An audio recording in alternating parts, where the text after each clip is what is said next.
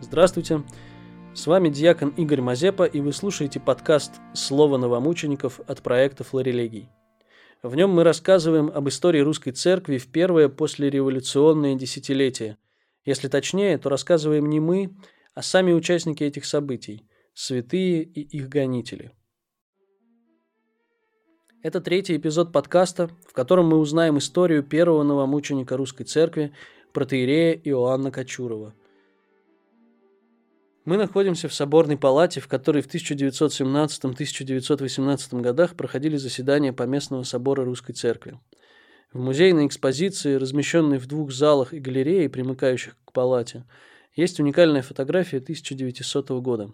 Изображена группа из девяти человек в непривычных облачениях. Это англиканские епископы в день какого-то торжества.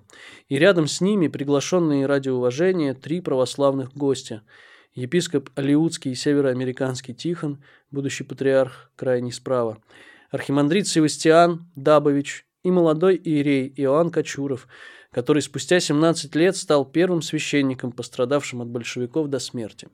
На миссионерское служение в Америку отец Иоанн поехал сразу по окончании Санкт-Петербургской духовной академии в 1895 году. Там он построил новый храм в Чикаго, был благочинным приходов Нью-Йоркского округа и нес многие другие труды.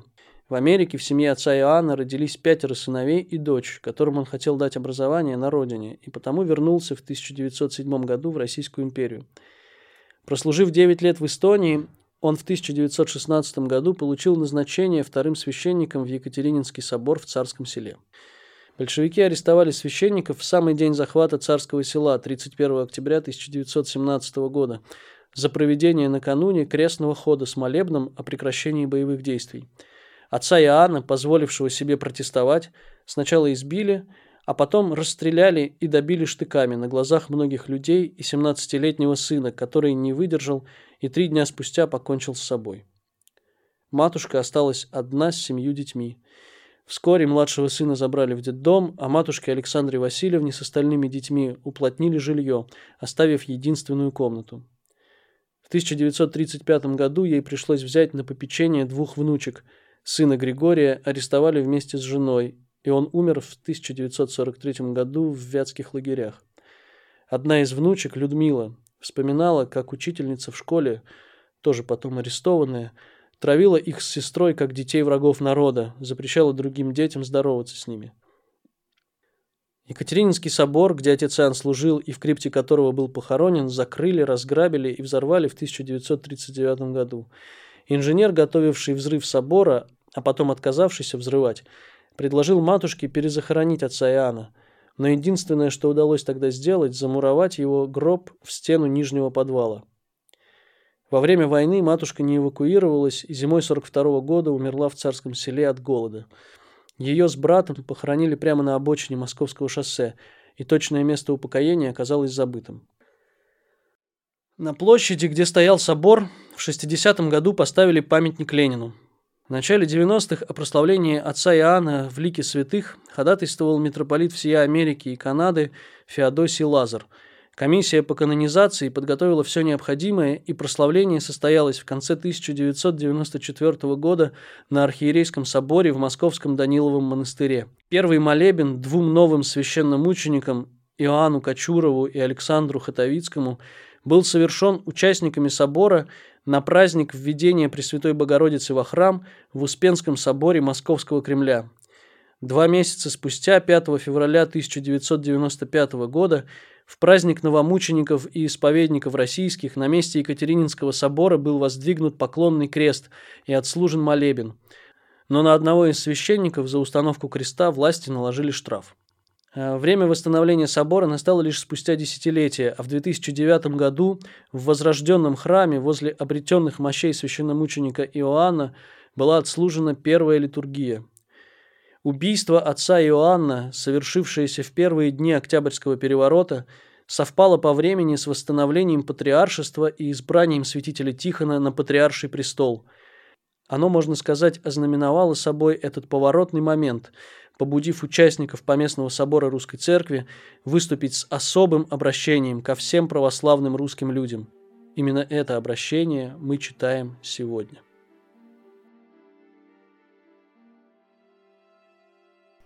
Соборная палата. Послание Священного Собора к православному народу по поводу убийства протеерея Иоанна Кочурова 25 ноября 1917 года. Приспело время подвига. Священный Собор всем чадам православной Российской Церкви. Милость вам и мир, и любовь да умножится. Тяжкие удары, один сильнее другого, беспощадно поражают православное сердце народное, и без того уже израненное скорбными событиями нашей мятежной общественной жизни. Недавно, только на днях, верующая Русь от края до края в ужасе содрогнулась от неслыханной вести о междуусобной распре в рядах нашего воинства. Потоками родной русской крови залила эта распря улицы первопрестольной столицы и осквернила сердце России, ее священный алтарь, многовековой Кремль московский, с его древними святынями, овеянными седой исторической славой, народной молитвой, любовью и благоговением. И вот, скажем мы словами ветхозаветного плача и стона пророка Иеремии, камни святилища раскиданы по всем перекресткам. То, что пощадила вражеская рука наполеоновских полчищ, подверглось разрушению от собственных сынов нашей Родины – не останавливавшихся пред священной исторической ценностью отечественных памятников церковно-русской древности и искусства. Таким кощунственным разгромом кремлевских святынь нанесена православной народной душе неисцельная рана. Рана эта велика, как море, и кто может исцелить ее?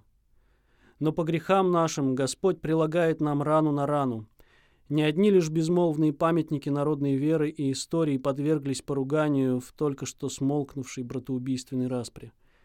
Разделившись на враждебные партии, призванные к свободе, но сделавшие, как говорит апостол, свободу поводом к угождению только плоти, друг друга угрызающие и снедающие, так что рождается опасение, как бы они не были истреблены друг другом, вожди и вдохновители между усобия воздвигли гонение и на другое – еще более священное достояние народное, на саму веру нашу, на свободу нашей христианской молитвы, и подняли руку свою на живых глашатаев евангельской истины, на более ревностных стражей Дома Божия, на строителей тайн Христовых, и подняли только за то, что в настоящие дни общей скорби и слез эти пастыри мужественно стояли на своей страде духовной, ревностно исполняя завет Божий, данный через пророка Исаию. «Утешайте, утешайте народ мой». И вот кровавый свиток русских мучеников пополнился еще одним, теперь для нас священным и заветным именем. Пронизанный шестью предательскими пулями, 31 октября пал от руки убийц смиренный служитель Слова Христова, отец протеерей Иоанн Александрович Кочуров. Настоятель Царско-сельского Екатерининского собора, где служил покойный, так описывает обстоятельства его доблестной кончины – Начавшаяся 28 октября канонада под Царским селом постепенно усиливалась, и 30-го с утра особенно была нестерпима. В этот день в свое время началась в нашем соборе литургия, которую совершал ныне покойный отец Иоанн. Из разговоров с ним после литургии я узнал, что богомольцы выражали желание помолиться сегодня всей приходской семьей. Такие же слезные просьбы были затем обращены ко мне. В три часа заблаговестили в большой колокол к молебну. Народ толпами шел в собор, где на Салие поставлены были иконы для крестного хода, о котором была единодушная просьба наших прихожан. Молебен мы служили по чину о спасении державы российской и об утолении в ней раздоров и нестроений.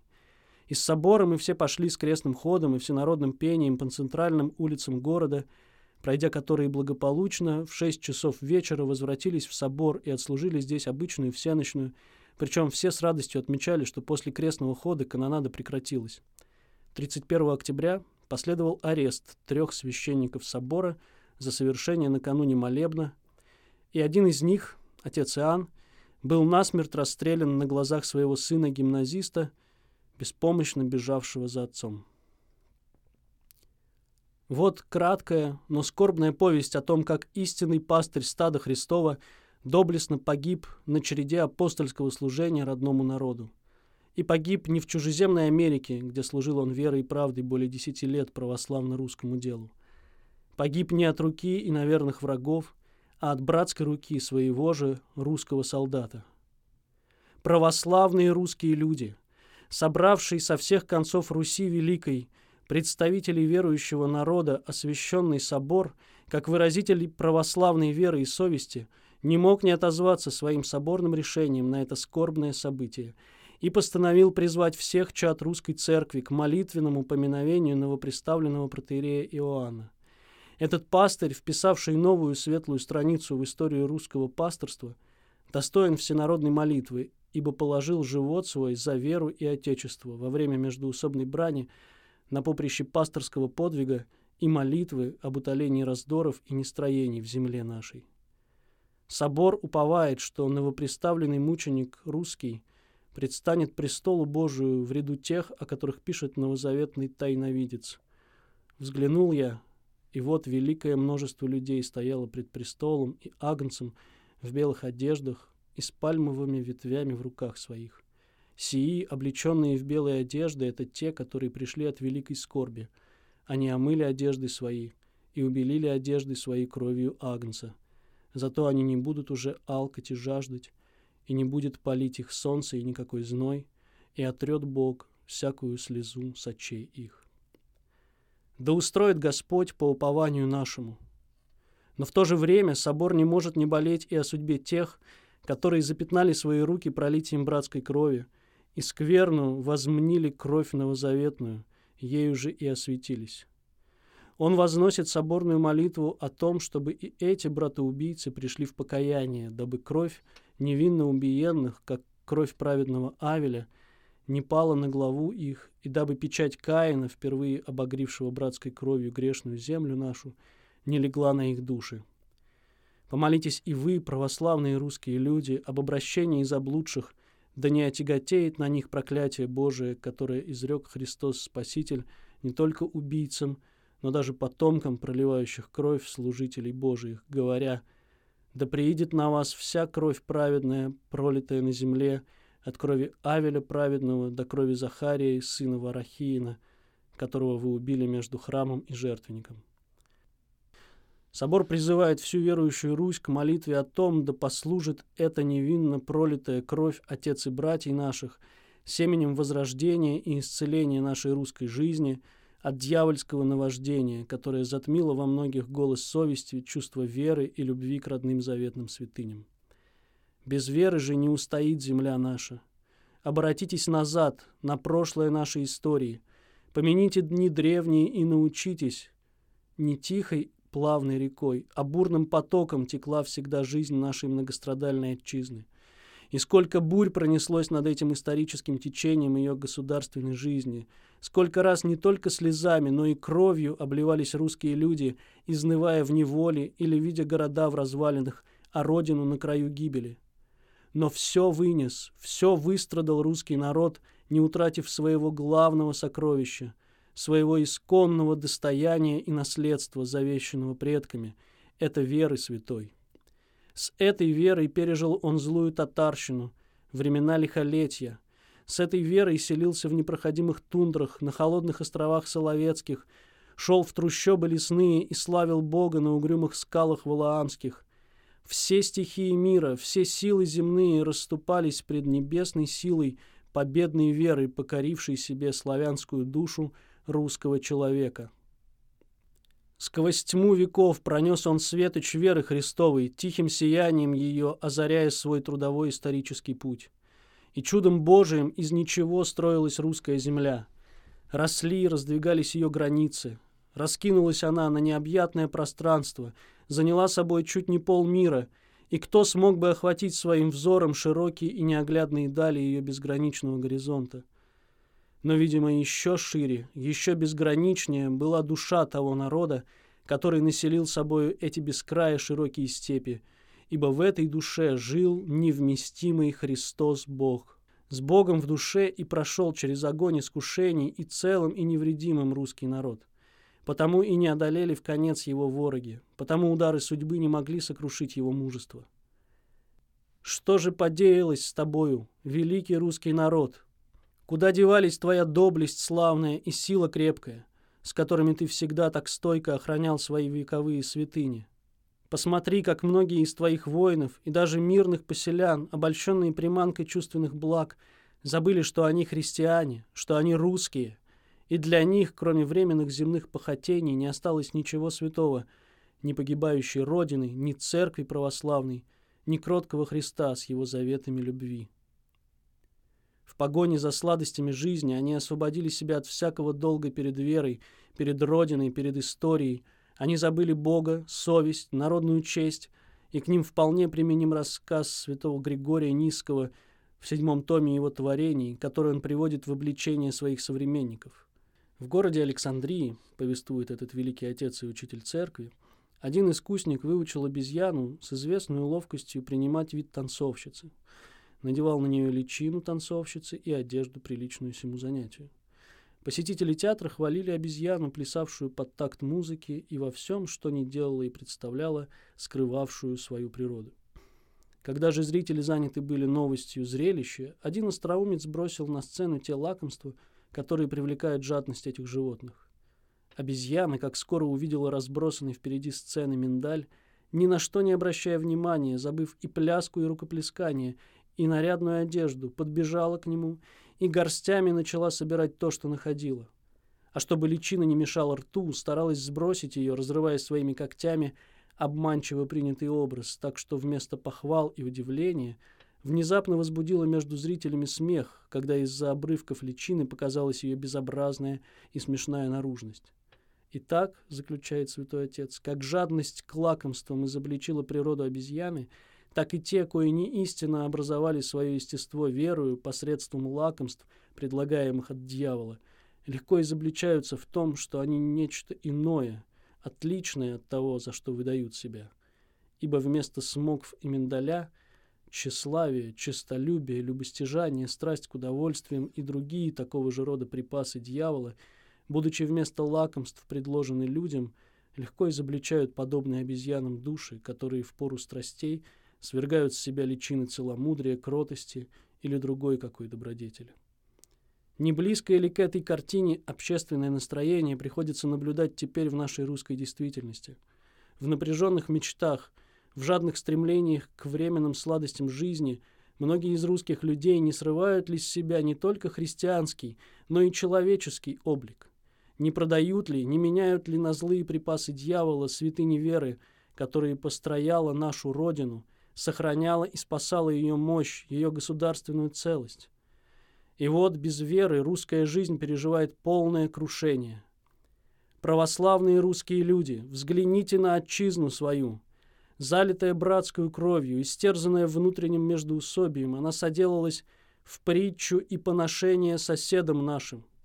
Измена и предательство повивают многострадальное чело ее – а надменный и гордый завоеватель, победоносной пятой своей, попирает отторгнутую часть земли нашей и обнищала, истощала Родина наша. Грозные призраки повсеместного голода витают над градами и весями русскими, и уже предносится нам картина того, как запустеет, ожестеет и иссохнет, и превратится в пустыню наша страна.